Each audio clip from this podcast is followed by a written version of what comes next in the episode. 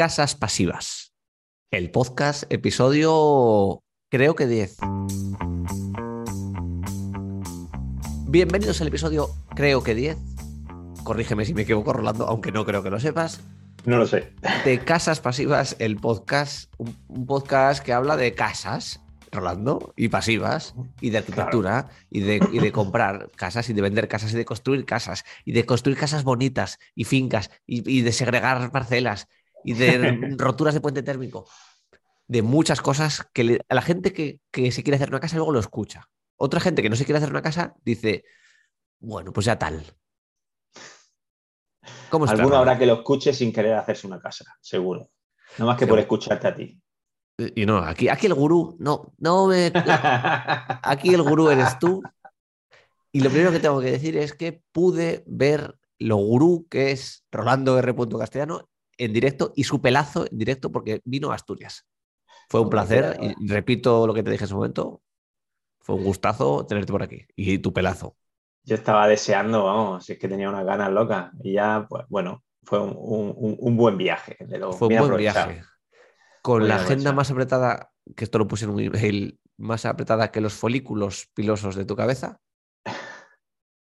Estuviste por aquí viendo parcelas, viendo constructores, viendo arquitectos, viendo gente dispar, clientes. No, a los clientes principalmente, que era el objetivo principal, desde luego, porque claro, nos conocimos en persona, eh, estuvimos también con tus futuros vecinos, estuvimos con la, estuve con la gente de Cudillero, con la gente de Eladines, y bueno, y tengo que decir mm, que cada día me reafirmo más en lo contento que estoy con, con mis clientes, porque aunque la palabra cliente suena así un poco tal, pero es la que mejor lo define. Y desde luego, vamos, mm, estoy encantadísimo. Me faltan algunos todavía por conocer en persona, pero es que mm, puedo decir que estamos acertando de pleno con la gente que, que se va a hacer una casa con nosotros. Una de las funciones de este podcast era ese, que la gente ya pues, nos conociera, viera de qué va esta vaina, qué es lo que podemos ofrecer, y después, cuando ya te han escuchado muchas veces, eso cambia. Y viendo las estadísticas del podcast, ¿te acuerdas que las comentamos en el evento? Que tiene, son pocas escuchas, tiene como 15 al día, que son pocas, la gente dirá, bueno, no sé muchas, pero en cuanto a podcasting, esto no, esto no levanta ni una gráfica. Pero son 15 personas que están interesadas y que, y que le ponen atención. Por eso, a- si tienes ganas de hacerte una casa, yo lo digo porque yo soy me he vuelto un consumidor de todo. Cuando ves, cuando ya lo ves cerca, luego contaré cómo estoy yo con mi tema de parcelas y demás. Cuando lo ves cerca te interesa y, todo parece que es poco. y empiezas a ver casas y, es más, yo sigo teniendo alertas por ahí de, de- parcelas y es como entras en ese rollo y quieres, quieres consumir más. Sí. Y bueno, en ese aspecto yo creo que está guay porque hay mucha gente que ya llega y llega filtrada porque ya, ya ha aprendido un montón de todo lo que tenemos que contarle, ¿no? Y, y- y como lo- además más o menos lo tenemos bien estructurado y vamos intentando añadir cada vez un poquito más de, de información, igual que hablamos de nosotros un poquito, pero también estamos buscando el, el que la gente vaya aprendiendo cada vez un poquito más. Y no vamos a llamar nunca Casa Essers, ¿no? Oye, nunca se sabe, nunca que lo digas puse en un nunca. email. digo, "Bu- Prometo no escribirte y no decirte hola, Casa Esser. Yo lo de Essers sí lo he usado alguna vez, pero sin el casa. Bueno, veremos. En este episodio, Rolando, que sabes que es, este es un, un podcast random que grabamos a veces y otras veces no. Estamos grabando después de un largo verano, en el que por lo menos por aquí, por el norte, ya hemos salido del verano, que cuando tú estuviste por aquí hace dos semanas, menudo calor. Sí. Digo, este hombre está sudando en Asturias, venía aquí a... Pero además, justo el día de Sandiche es cuando sudé la gota gorda. Mm. Estuvo tomando sidra y comiendo bien y trabajando mucho también, ¿eh? pero... Sí. Y en este episodio número 10, creo, vamos a hablar de, de la actualidad, de cómo está este mundillo, que si subida de precios, de tipos en general, de cómo estamos ahora mismo como negocio respecto a cuántas casas estamos haciendo, cuál es el estado. Y luego también, como en esta semana que estuviste por aquí, estuvimos hablando con constructores y demás, a mí me gustó, porque siempre que Rolando, esto se lo digo a la gente, siempre que Rolando me cuenta algo sobre las casas, me lo cuenta como para que lo entienda. Entonces, evita terminología técnica y ponerse como muy, muy, muy mm, pro. Pero hablando con constructores, en esa, en esa conversación era más técnica, era como más para, para listos. Y yo muchas cosas no las entendía, pero veía la cara de los constructores y estaba atento a la conversación y a los gestos. Y había cosas que mm, tanto a mí como a los constructores les llamaba la atención. Y quiero que toquemos varios puntos de, la casa ese como solución técnica que puede resolver muchas dudas de mucha gente. Que servirá para nuestra casa o para, o para cualquiera que quiera hacerse una casa con un sistema constructivo mm, que no sea como el nuestro, pero cualquiera, porque son como dudas muy importantes. Así que lo primero, Rolando, bueno, tu, impresión de Asturias, de... ¿Te gusta dónde vamos a poner una casa ese para mí? La palabra de la impresión de Asturias, mm, todo el mundo la sabe, verde, verde, porque yo fue bajarme del avión y coger el coche y digo, madre mía, cuánto verde, qué poco acostumbrado estoy, qué bonito. Eh, y la impresión de las parcelas... Cuando estás aquí ya no, no llama la atención, pero a la gente de fuera sí yo estaba ahí, estaba casi en shock de tanto verde. Entonces, y después cuando iba viendo las ubicaciones donde vamos a poner nuestras casas S, es que iba alucinando, porque vamos, eh, las cuatro ubicaciones son estupendas, mm, cada una tiene su, su puntito distinto, porque la vuestra está en un entorno chulísimo, mm, muy recogido, alrededor todo verde, montaña, mm, estupendo. Además es que, mm, vamos, me encantó. La de Cudillero, que está en un sitio mucho más despejado, que está justo al borde de la costa, que es que está a 500 metros está la, costa. Me fui después a dar un paseo por allí con el coche, estuve un rato por allí paseando por la parcela, empapándome, estaba encantado. Y el remate fue cuando estuve en Ladines, en Sobrescovido, que vamos, mm, ya me había hecho una idea porque me mandaron bastantes fotos y vídeos pero aún así, cuando iba subiendo por la carretera, me tuve que parar con el coche a echar una foto. Además, estaban las nubes, estaban cortando un poquito las montañas, un paisaje espectacular. Encima, la parcela de allí de Ladines también está muy bien orientada al sur. Lo único que tiene un poquito más dependiente de la cuenta, ¿no? Pero, mm, ¿qué quieres? Evidentemente. Encima, eh, eh, eh, la zona es estupenda, los vecinos, porque estuvimos dando un buen paseo, se paraban a hablar con los vecinos, no sé qué. Digo, me da envidia, muchísima envidia, digo, porque que si niños, que si vecinos mayores, que si tal. Había una mezcla súper chula, gente que está haciendo un montón Así son los pueblos, Rolando. Ostras, pero allí tenía un ambientazo de eso de 40, 50 personas me dijeron que todos hacían cosas para talleres para que aprendieran el resto de vecinos. Mm, no sé, me pareció como una comunidad estupenda. Desde luego, me dio mm. mucha envidia. y pues el cuatro, era brutal. Cuatro de momento. Cuatro en Asturias, de momento territorio S, SR. y la quinta está casi. La quinta está casi. Y, las, y hasta la sexta está casi. Sí, ahí, ahí. Pero la quinta es que está ya.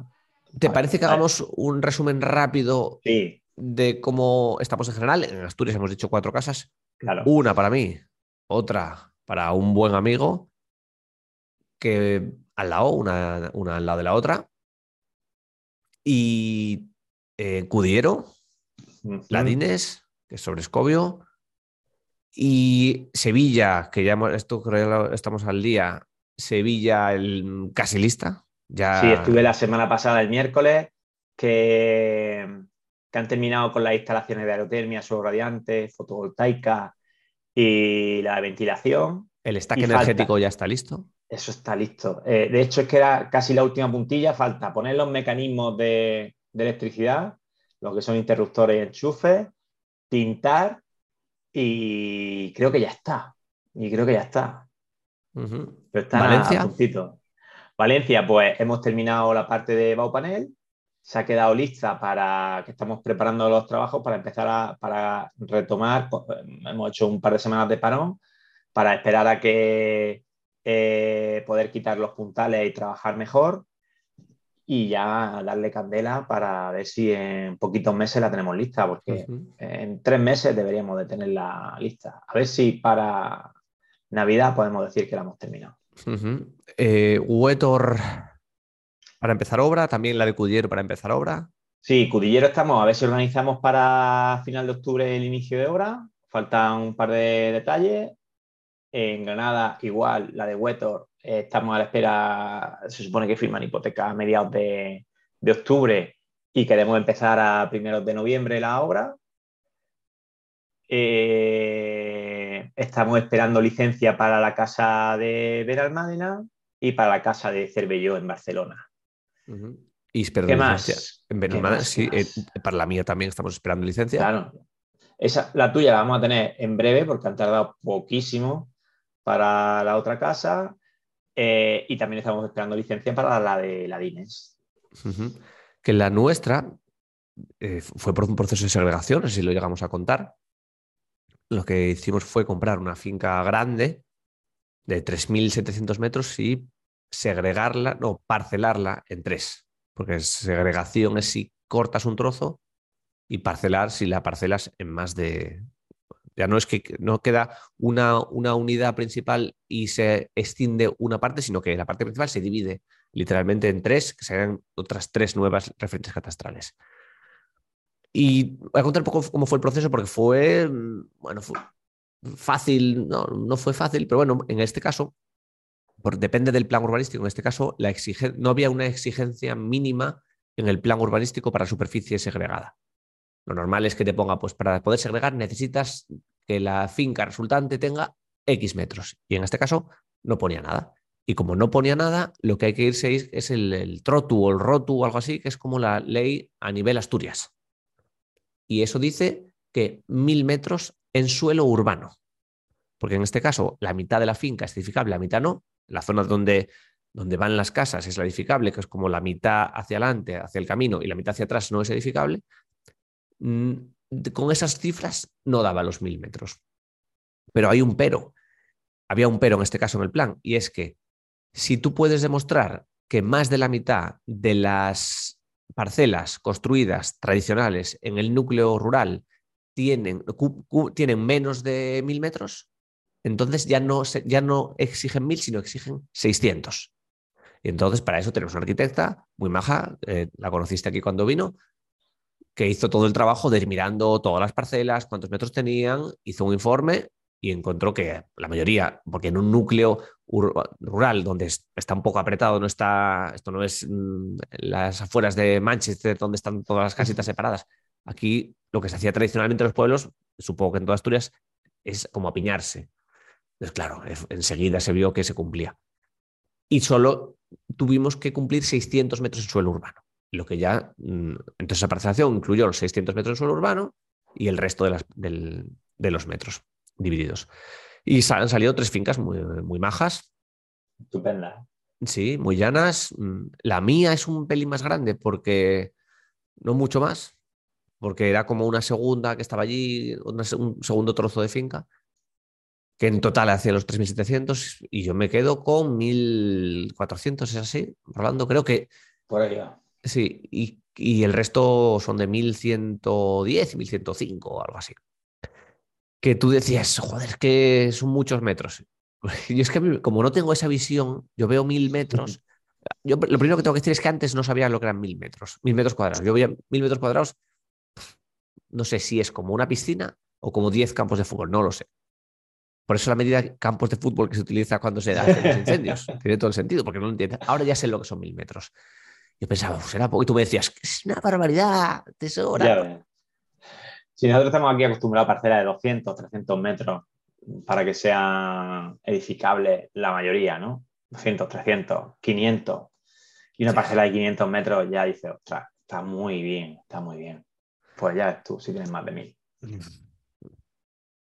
Hubo que hacer ese proceso. Fuimos a notaría, hicimos dos firmas, la firma de la segregación, que la firmó la propietaria, y después, tras esa misma segregación, en el mismo acto, hicimos las compraventas. Así que salimos de la, ya en, una mañana, bastante rápido, salimos con las fincas parceladas, que ahora mismo todavía no están en el catastro, que te preguntaba yo antes si el banco para hipotecar, porque el banco necesita una, necesita que tú tengas una parcela tuya. Y de hecho creo que esto es una buena práctica que, que he visto que hace la gente, es que tú tienes una parcela muy grande y quieres hacerte una casa. Para no hipotecar toda la parcela y evitar problemas, que no la tengas toda pillada por el banco, parcelas, o sea, o, segregas un trozo y eso es lo que hipotecas. Porque si el día de mañana vienen mal dadas, tú tienes el resto, no, no, no el banco no te arrastra todo. Y esto eh, me lo contó un tipo que sabe lo que habla y digo, pues es verdad, tiene todo el sentido. Tiene sentido. Sí, lo único que es verdad que el proceso de segregación, pues bueno, que tienes que hacer un proyecto, pedir la licencia y tiene unos gastos de notaría, no sé qué. Es la pega principal que tiene, pero sí, sí, y que tampoco se hace del día a la mañana. sí, pero al día, si quieres luego deshacerte de otro trozo o quieres hacer otra... Sí, sí, sí. Es tuya, no es del banco. O sea, no la tienes hipotecada. Y que en nuestro caso ya tenemos el proyecto, el proyecto básico presentado, la licencia solicitada y tenemos unos renders ya rolando que otro día... Esto Eso fue, vamos. Es que me pasa rolando, después de ver el plano, trabajar sobre el plano, me lo pasa como en 3D, o sea, ver, ver la casa de verdad. Eso además es que, eh, bueno, pues Mónica en un ratito que dice, venga, voy a poner un rato a distraerme. Y en ratito saca esas imágenes. Pero eso, ¿con qué herramienta es? Porque es una, cosa. Pues ella lo hace con Lumion. Ella lo hace, ella lo hace con Lumion. Hay muchas herramientas para sacarla. Eh, nosotros las infografías que hacemos no son las mejores del mundo. Es verdad que estamos habituados. Nosotros es verdad que como digamos que la deformación de arquitecto está buscando una infografía muy realista y, y que veas que la luz está muy bien tratada y detalles de los materiales, no sé qué. Pero normalmente la gente no necesita ese tipo de infografía tan realista.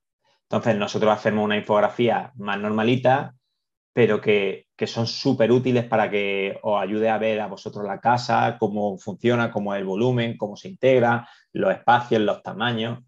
Entonces, y eso se nota.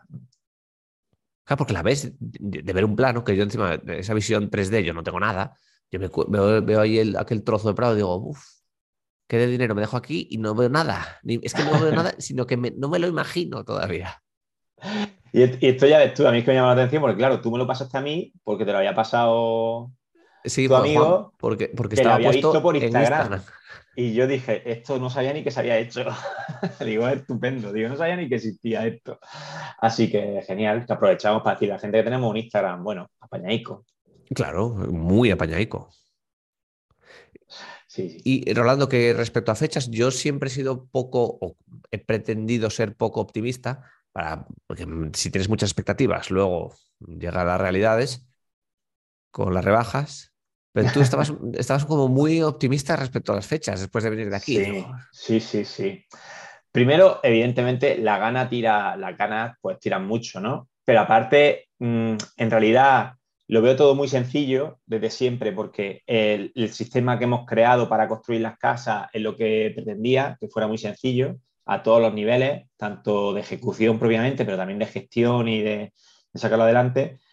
Y una vez allí, viendo también el tipo, pues hemos tenido la suerte de reunirnos con tres constructores, que mm, es verdad que las sensaciones han sido mm, fantásticas con los tres. Desde luego estoy encantadísimo porque me quedé con muy buen sabor de boca. Venían eh, filtrados, Rolando, que sí, sí, claro. La gente no sabe que como yo estoy aquí en Asturias, el primer contacto ya llevamos como pues, dos meses tanteando. Y algo más, y más, y más. Y más, tanteando eh, opciones, gente, viendo. Porque yo te lo dije desde el principio, para mí necesito que sea alguien de mucha confianza. Claro, no, para ti y para todo el mundo. Es que para todo el mundo.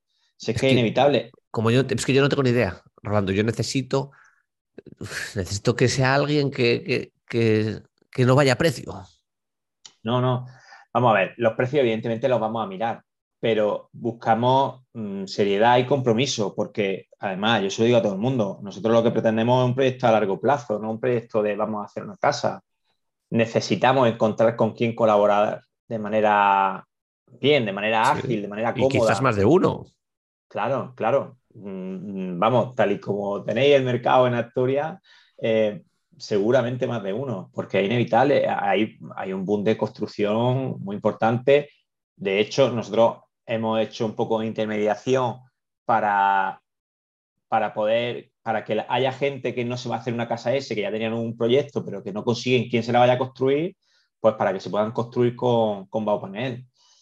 Y eso, pues bueno, también es, muy interesante. No, lo del boom, Rolando, no te lo conté que estuve, este fin de semana, bueno, estuve en Pontevedra, en una worka en Coruña, y Carmen se quedó con los niños en Luarca. En Luarca, que está un poquito más allá de Cudiero, dirección hacia Galicia. Y dimos un paseo por allí. Te digo que conté cinco casas en construcción. En, la zona de Almuña, de Almuña, Villar, cinco casas. Cinco en, en nada. Digo, le digo a Carmen, aquí, aquí hay que poner una lona o algo. sí, sí. Digo, a preguntarle a tu cuñado a ver si nos pone por aquí una. ¿Conoce a alguien? ¿Va a poner una lona? Porque una con movimiento de tierras, otra con el forjado, otra con, la, con una de ladrillo, eso sí. Digo, me cago en la leche, estamos así.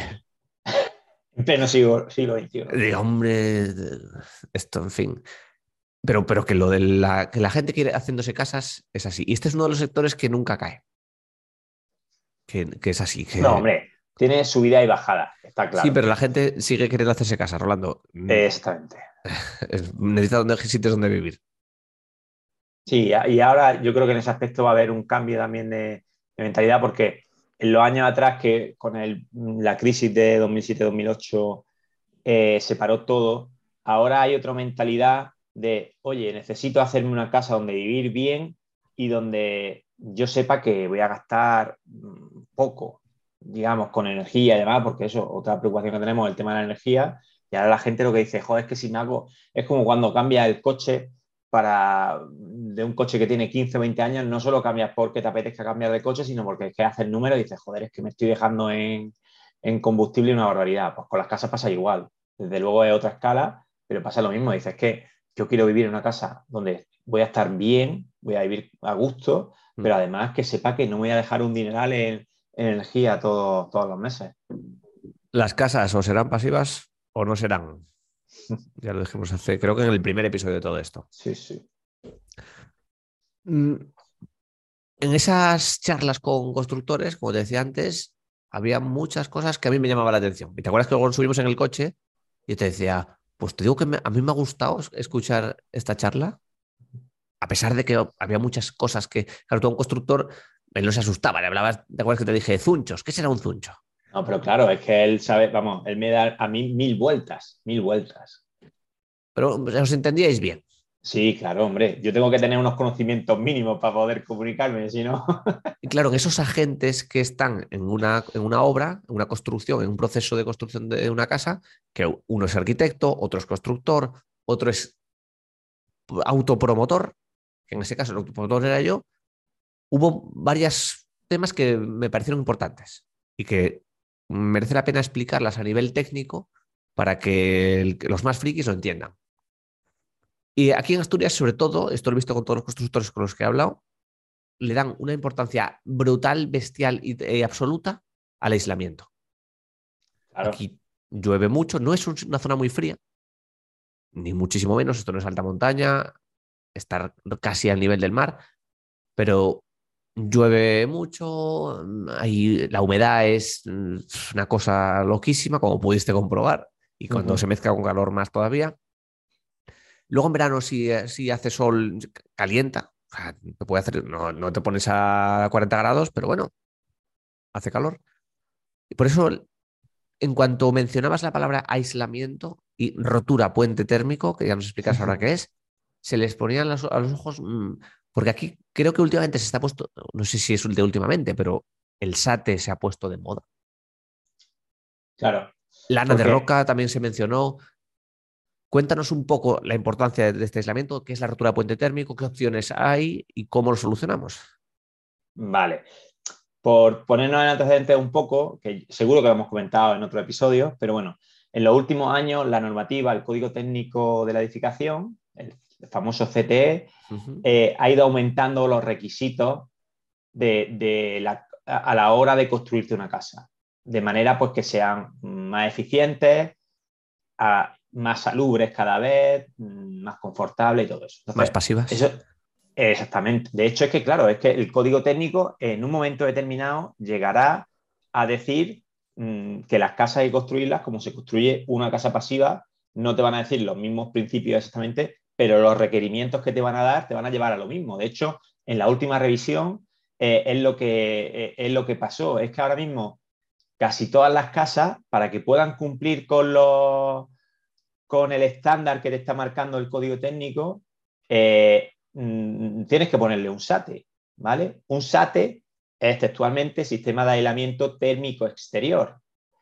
Significa que tú haces la casa, vamos a ponerla con hormigón armado y ladrillo, y la forra entera al exterior de aislamiento térmico. Y después eso le da un monocapa. Pero claro, eso tiene un coste importante. O sea, Baupanel, que nosotros trabajamos para hacer la envolvente, Baupanel tiene un sistema de SATE también, porque se utiliza mucho para, para rehabilitaciones de edificios y demás. Mm. Entonces, cuando estás haciendo un edificio, evidentemente, o sea, cuando estás rehabilitando un edificio, evidentemente, pues te tienes que ir a soluciones que te permitan mejorar las condiciones térmicas sin afectar a lo que ya existe. Por eso está el SATE.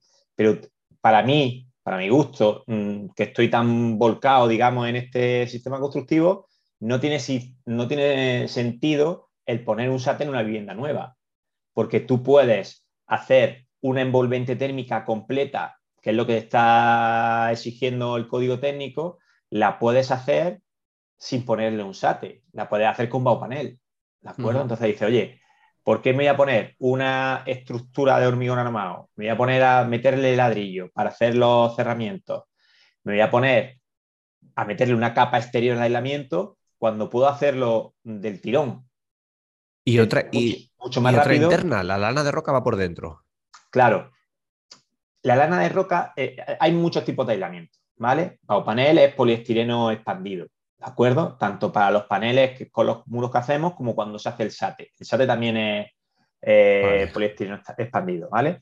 También se puede hacer con extruido, pero bueno, normalmente hay muchas veces que se utiliza el poliestireno extruido para cuando tú has hecho una estructura de hormigón armado, pones tus cerramientos de ladrillo, le pones tu eh, aislamiento térmico interior, porque normalmente se hace una capuchina, que significa que hay como dos tabiques ¿de acuerdo? El cerramiento de la casa, las fachadas se hacen como con dos tabiques. Uno exterior más grueso, una citara de ladrillo, y otro interior. Pasa que el interior o es un tabicón o puede ser un tratosado de pladur y demás.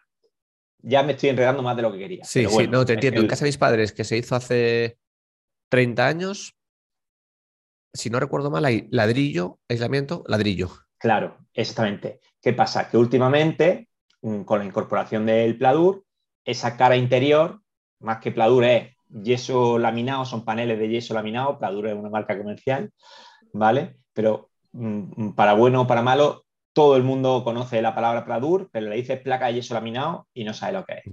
Y en realidad es como si le pusiéramos a un ladrillo el nombre de la marca en vez de el nombre del ladrillo, ¿vale? Volvemos. La cuestión es que hasta ahora pues se venía construyendo así, con una capuchina que se llama ese cerramiento que tiene dos hojas y que tenía aislamiento en interior. Ese aislamiento en interior ha ido aumentando en tamaño. Eh, y en vez de poner una lana de roca o lo que se veía antes, que era una espuma de poliuretano proyectado, pues como el proyectado antes para 3 centímetros, 5 hasta 6 iba bien, pero a partir de 6 centímetros no funciona bien. Cuando el código técnico entró y ya nos está pidiendo más de 8 centímetros de aislamiento, pues necesitaba otras soluciones y entró el poliestireno extruido, que es, pues bueno, eh, mm, no voy a enredar. Otra versión del poliestireno mm, mm, que aguanta más presión, que eh, resiste mejor al tema eh, hidrófugo, o sea que no le afecta para nada el agua, el expandido tampoco, pero bueno, da igual. Definitiva, que ahora mismo el, código técnico, si tú quieres construir una casa como tradicionalmente, lo que está tirando es a que tú tengas que ponerle una envolvente exterior de aislamiento térmico. Y eso es el SATE. Pero eso lo que hace es encarecer aún más eh, el, proceso de construcción. Vale, ¿y hay roturas de puente térmico? Claro, eh, exactamente. Ese SATE lo que está haciendo es evitar que haya puentes térmicos. ¿Y en los pilares? claro, eh, los pilares, tú estás rompiendo ese puente térmico porque, vamos a ver, el puente térmico significa que tiene un elemento que Contacto dentro y fuera. tanto al exterior, al aire exterior, con el aire interior, a través de, por ejemplo, un pilar, como tú dices. Eh, eso se ve en los edificios antiguos, que se ven desde el exterior muchas veces las marcas donde se encuentra el forjado y los pilares, porque lo que han hecho ha sido emparchar los huecos con ladrillo, ¿de acuerdo? De, de, unos años a esta parte ya no se hace tan a lo bruto y se rompe ese puente térmico pues con otro ladrillo o con algo, no, que, pero no va a dar el pilar o el forjado directamente al exterior. Sí, sí, sí, sí, ¿Qué pasa? Que el código técnico ahora lo que te dice es que esa rotura de puente térmico, en realidad tienes que hacerlo con aislamiento térmico, no con otro material distinto. Sino vale, no con otro ladrillo. ¿Vale? Porque entonces realmente el ladrillo no tiene apenas capacidad aislante. Para eso, pues si no pones un SATE, que es lo que se hacía previo al SATE y, todavía se sigue haciendo en muchos casos, es que por delante del pilar o por delante del forjado le pones una capa de aislamiento, ¿de acuerdo? Eso te hace pues que tienes que entrar a, realizar un detalle constructivo más preciso para poder meterle aislamiento y pensar cómo va a realizar la ejecución de esa construcción. O también nosotros lo que hemos hecho en las casas hasta que empezamos con Baupanel es, vale, ponemos la estructura, eh, después se emparcha con ladrillo por delante, pero al interior sí le ponemos aislamiento a ese pilar, entre el pilar y la terminación que pueda ser el pladur. No dejamos o no dejamos el pilar en contacto con la pared interior, sino que le metemos aislamiento por delante. Eso significa que nos estamos yendo a grosores de 45 centímetros para tener ese muro de cerramiento y que no tenga puentes térmicos. Está haciendo la construcción más compleja, más cara y demás. Ahora, con la última actualización para que del código técnico, para que se hagan los números bien, es que esa envolvente térmica tiene que ser continua en el edificio. Y la mejor manera de hacerlo es con un SATE, porque te evita, eh, digamos, que tú construyes. Mm, el, SATE, hablando, perdona, se instala como. ¿Son placas? ¿Qué tamaño tienen? Sí, pues bueno, eh, no lo sé, serán placas, hay de varios tamaños, de uno, lo normal serán de 1,20 por 60 ¿de acuerdo? Y se ponen, se anclan al paramento y después se revisten con, un monocapa, con un enfoscado, ¿de acuerdo? ¿Qué pasa? Pues que poner un SATE te puede costar 50 o 60 euros el metro cuadrado en fachada, que es un dineral, que es un dineral, ¿vale? Hace que se incremente mucho el coste de la obra. Además de que le está metiendo también bastante más tiempo de ejecución, ¿de acuerdo? Por eso nosotros vamos a la solución del Baupanel integral para estructura y para envolvente, porque no tenemos puentes térmicos y cuando se genera un puente térmico es muy pequeño y enseguida lo podemos, hacer una rotura de puente térmico con algún elemento, con la lana de roca o lo que sea. claro, por ejemplo, ayer, lo, ayer lo comentaba con Marta de Valencia, explicándole esa parte, que en su casa, como tenemos la distancia entre los muros es un poquito mayor, y no hemos puesto tabique intermedio de panel, pues tenemos cuatro vigas de, hormigón armado en, en las cubiertas. Pero lo que vamos a hacer va a ser poner unas franjas de aislamiento térmico que hagan esa rotura de puente térmico, porque nosotros en cubierta tenemos 20 centímetros de aislamiento. Claro. Y en una casa que no tenga ese problema, que, por ejemplo la mía creo que no lo tiene, ¿no? Porque es panel, panel, panel, panel, panel apoya sobre propio panel. exactamente. Exactamente. Es que ahí no tenemos, directamente no tenemos ningún puente térmico. Ahí lo que pasa es que todo, toda la envolvente tiene un alma de 14 centímetros de aislamiento. Es que no existe el puente térmico ahí. ¿De acuerdo? Eh, se, me ha, mm, se me ha ido algo de la cabeza, pero bueno, a ver si lo recupero. Da igual. En definitiva, lo bueno es que estamos haciendo una, una, construcción en la que ya de partida no hay puentes térmicos y nos evitamos determinados detalles constructivos que son un poco más complejos de resolver o que llevan más tiempo en ejecución de obra, como hacer emparchados en los frentes de forjado, en los pilares. Eh, para nosotros, el problema que hay en el dintel, normalmente, cuando tú haces una estructura de hormigón armado y pones un cerramiento de ladrillo. Dintel es la parte de arriba de la ventana, lo que sí, es. Exactamente, es la parte de arriba, la cara superior de la ventana.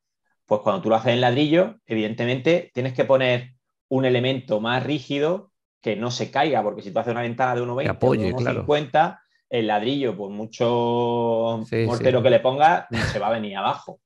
Entonces, pues tienes que poner una vigueta de hormigón o un perfil metálico o buscar otra solución. ¿De acuerdo? Eso como panel no existe porque al tener todo un elemento continuo que es estructural, nosotros hacemos los huecos y no se hace el hueco al principio. Claro, claro, nosotros se ponen los paneles, se cortan los, huecos porque normalmente pues de las ventanas de dormitorio y demás, que son ventanas más pequeñitas, se cortan directamente en el panel y cuando son huecos más grandes, tipo el ventanal de salón, pues directamente no se ponen los paneles y se pone una viga panel, se ponen paneles que hacen de dintel de, ese hueco. Entonces, no tenemos, no necesitamos meter un añadido de elementos como son viguetas para los dinteles u otras soluciones. El hecho también de que mm, pesa muy poco la construcción que hacemos con panel y podamos poner una losa bastante fina, por decirlo de alguna forma, porque con 25, 30, 35 centímetros podemos tener la losa de cimentación y sobre la losa de cimentación se ponen directamente los paneles. Se ponen paneles, se proyecta el hormigón. Claro, entonces, en realidad estás quitando un grado de complejidad muy alto a toda la parte de la ejecución de la estructura de la envolvente se hace muy rápido, muy sencillo y encima con unas prestaciones de, aislamiento térmico muy altas. Porque luego por dentro, antes del pladur, ¿se añade algún aislamiento más? Claro, nosotros aprovechamos, eh, esto supongo que sí lo habremos contado, claro que sí, eh, nuestro muro terminado de nuestra casa S es el muro de Baupanel, que tiene 22 centímetros, terminado con el hormigón al exterior del panel de poliestireno, y después ponemos un trasdosado interior, que es de, yeso laminado, de placas de yeso laminado, de talud. Ahora, ya que eso nos facilita, primero, que la terminación interior es estupenda, lisa, se pinta fácil y demás. Nos facilita mucho el paso de instalaciones. No hay que hacer rozas en hormigón, en, ladrillo ni en nada, sino que todas las canalizaciones van por la misma estructura del trasdosado y aprovechamos evidentemente para ese trasdosado meterle otros 4 centímetros de, aislamiento de lana de roca en este caso, porque es el que se utiliza, que es el más cómodo de usar y tiene un rendimiento mm, igual al del poliestireno. ¿Vale? de esa manera nosotros estar en mi casa, Rolando. El otro día estábamos en la casa de Sevilla, hacía calor eh, ¿El calor en Sevilla? No me lo creo. No, no, apenas. Y, la casa estaba cerrada sin el sistema de ventilación, ¿vale? Porque la ventilación todavía no estaba en marcha. Y es que se estaba muy a gusto. Es que estaba muy bien. que estaba muy bien. Dices, madre mía. Y no había, no estaba puesto el suelo radiante, no estaba puesto nada, ¿eh? O sea, y se estaba dentro, se estaba bien. Dices, joder, es que aquí, en esta casa se va a vivir muy a gusto. y yo hablo con con Pascual y le digo, es que tengo ganas de que estéis viviendo, de que me manden la factura, de que me diga bien, mal, estupendo, mm, mejorable, no sé qué, porque me hace mucha ilusión, hace mucha ilusión. En este punto de la, conversación con los, con los constructores, lo normal es que saliera la siguiente pregunta o la siguiente, la evolución otra de la conversación era hacia la simplicidad del proceso. Y esa simplicidad del proceso a los constructores sobre todo les gustaba por la gestión. Hmm. Porque si tú te evitas rollos de esos bordes de forja o no sé qué, puedes gestionar mejor tu equipo, sabes cuántos, una cosa que son tres semanas no se te va 12 semanas. Claro, yo se lo repito mucho y se, eh, y se lo explicaba igual.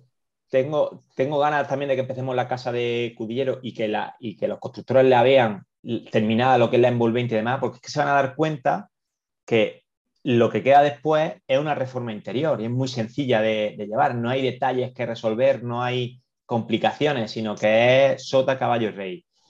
Pero es que además, de forma previa, la parte de Baupanel también.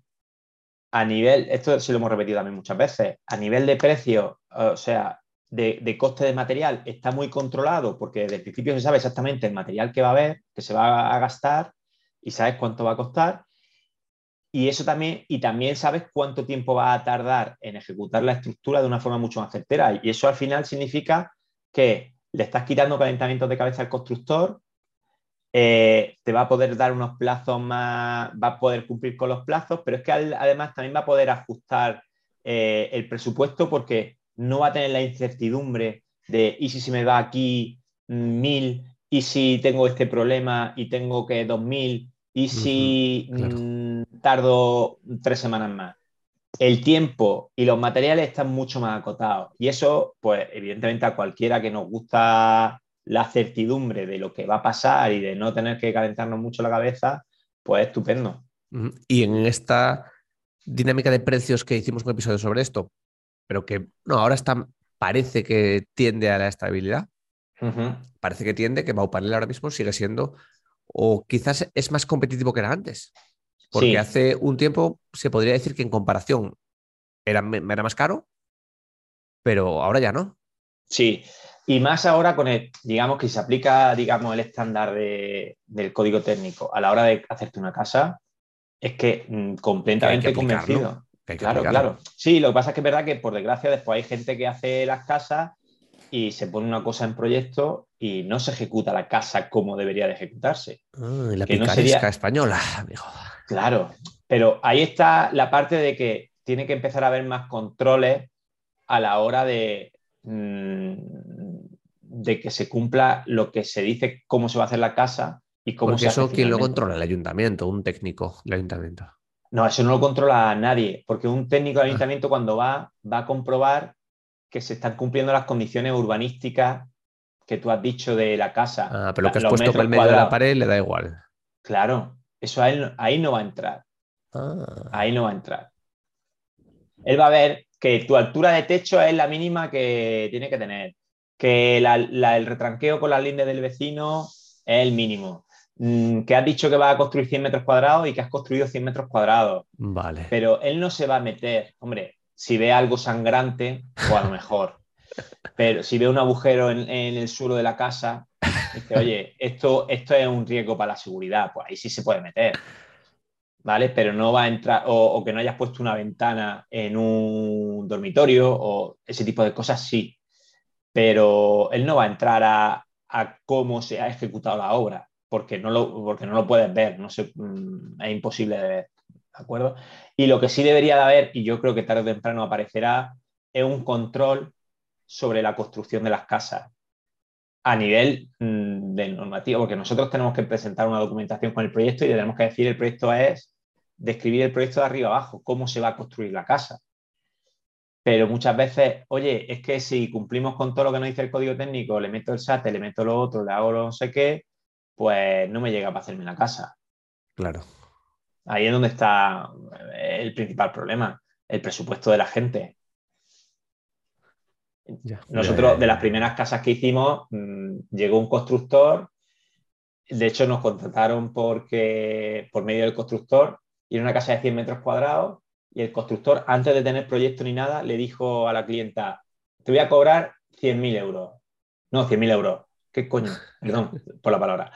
Eh, eso le pone un pito después. 50.000 eh, euros por 100 metros cuadrados. En, 2000, en 2010. ¿Vale? 2010, 2011. Sí, bueno, actualizado. nosotros, hicimos, nosotros hicimos el proyecto y claro, y cuando se va a hacer la casa, o sea, el tío es que ni miraba, eh, o sea, miró el proyecto para ver la distribución. Todo lo demás. Ya, no me lo invento yo. Me, lo invento y hizo lo que le dio la gana, sobre todo con el tema del aislamiento térmico, que teníamos puesto, que ya había entrado en vigor el código técnico, habíamos puesto 10 o 12 centímetros de aislamiento. El tío le echó un proyectado de 3 centímetros y arreando. Y nosotros le decíamos a la clienta, oye, ¿qué tal? Que hay que poner más porque, sí, ya voy a hablarlo con él. Y el otro decía, sí, sí, yo te pongo lo que quieras, pero tanto más. Claro. Y así con todo. Llegó el punto de que me acuerdo que para terminar la casa, un remate tonto que queríamos poner un listón de madera en exterior para hacer una muesca en el monocapa, un listón de madera que valía 3 euros el metro lineal, el tío decía que, que él lo ponía, pero que lo cobraba. Bueno, a ver, eso está bien, es normal. Pero claro, es que había dado un presupuesto de 50.000 euros, que es que le daba igual cómo fuera a hacer la casa. Como si se cae mañana. Bueno. Vamos. No, no, como si se cae mañana, no. Eh, él sabe que la casa no se iba a caer, pero, pero que determinaciones y de detalles y de no sé qué y de aislamiento, olvídate. No, claro, claro. Eh. olvídate. Entonces es lo que pasa, que si te ciñes, volviendo, que es que me despisto mucho, volviendo a lo que decía, lo bueno es que si nos ceñimos al estándar de construcción que hay que tener hoy día, Baupanel sale a cuenta, sale muy a cuenta hacer las casas como las hacemos nosotros, porque te está, te está ahorrando después tener que meter el SATE o de estar ahorrando tener que meter ladrillo, aislamiento de 12, 14 centímetros. Porque si no, hoy día no cumples con, lo que está diciendo. Para tener una clasificación A o B en el certificado energético no, no llegas. Y último tema que me gustaría que tocáramos, subida de tipos. Orlando, esto parece que, que ahora sí, después de un largo periodo de tipos súper bajos, parece que Estamos ahí, inflación, tipos. Eso se ha subido 0,75 al otro lado del charco, parece que aquí se va a subir otra vez. ¿Cómo lo ves?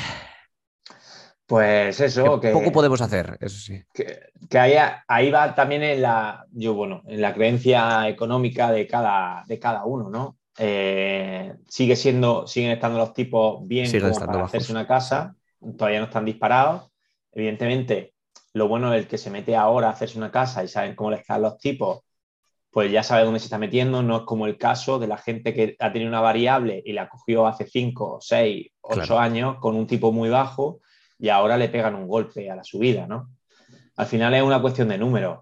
Eh, oye, mm, sí, te va a gastar un, un dinero más en la hipoteca, si la haces con hipoteca, evidentemente, pero también por otro lado, eh, tal y como nosotros lo tenemos planteado, la parte más importante es la parte de energía y de eficiencia. Hmm. Si en la casa... en este episodio, en este podcast, Rolando, hace, cuando estaban los tipos tan bajos al principio, quizá verano pasado, dijimos, y en la presentación de la casa S, dijimos que a los tipos que estaban, es que compensa financiarte incluso teniendo el dinero. Sí, sí, sí, sí. A medida que suban los precios y suba, la, suba, el interés y suba, suba los tipos y suba la inflación, eso, eso empieza a ser menos, porque tú tienes en el banco un dinero que la inflación le afecta y le afecta quizás menos a una vivienda, a un, inmueble, porque le va a afectar la inflación a su favor y no a su contra. Sí, pero eso, igualmente, pues si le echamos números a, nivel de, energía, de consumo de energía, pues evidentemente tenemos una forma también de cubrirnos bastante bien la espalda. Pues tenemos una casa en la que Mm, el consumo se reduce a un 10 o un 20% o a un 20% como mucho de, lo que gasta habitualmente teniendo una buena temperatura y estando a gusto en casa, pues vamos, es una forma, yo creo que es la mejor manera de, eso, de protegerse frente un poco a la incertidumbre económica, eh, pues subida de tipo y demás. Incertidumbre en la vida, Rolando, que eso siempre es así. Lo hablaba con mi colega hace poco que si los materiales, que si los tipos que subían. Y la conclusión a la que llegamos es, yo me puedo hacer una casa cuando me puedo hacer una casa. Exactamente. A mí me ha pasado igual. Hace 10 años o 5, sí, es que era el mejor momento, ya, pues yo no podía. Así que para mí no era el mejor momento. Y dentro de 7 años, pues, pues igual ya tampoco. Igual los niños ya, pues ya son grandes y digo, una casa ahora, ahora me compro un piso no sé dónde. Sí, sí, sí. Pero es que mis circunstancias son ahora. Entonces. Exactamente. O juego o juego. O juego o no juego, pero si juego, juego. Claro. No, al final se trata de eso, de, hacer números y que te permita y que te permita poder hacer lo que quieres, porque la cuestión, una casa no solo son números, evidentemente, hay que tenerlos muy en cuenta, pero una casa es mucho más que eso, es cómo quieres vivir, dónde quieres vivir, Mm, eso es lo más importante, porque mm, si tú quieres vivir en un lugar determinado que es muy caro, pero te lo puedes permitir, oye, pues los números seguramente no salen, pero coño, lo vas a hacer. Mm, eh, igual, con todo lo demás. La casa S.com, tenemos ahí un formulario precioso, largo, detallado, currado y entretenido al mismo tiempo. que seguimos, como, como estamos saliendo de obras ya, que esto, esto mola ya, está, empezar, a, empezar a salir de obras. Estamos metiéndonos en otras, pero nos gusta la marcha, Rolando. Sí. Así que... Nos encanta. Nos encanta, nos encanta. Así que ese mm, formulario está abierto para hablar. Para lo que necesiten. Pues sí. Rolando R. Castellano, gurú iluminado. Masterclass de. Iluminados por la ventana, simplemente. Si no, no sería iluminado. Un millón de gracias, Rolando. A ti. Fue un placer vernos en persona y vernos en Zoom también. Y hasta la próxima. Ya está, nos vemos pronto. Eh, por aquí, por grabación y en directo también. Ojalá, ojalá. Un abrazo a todos. A luego.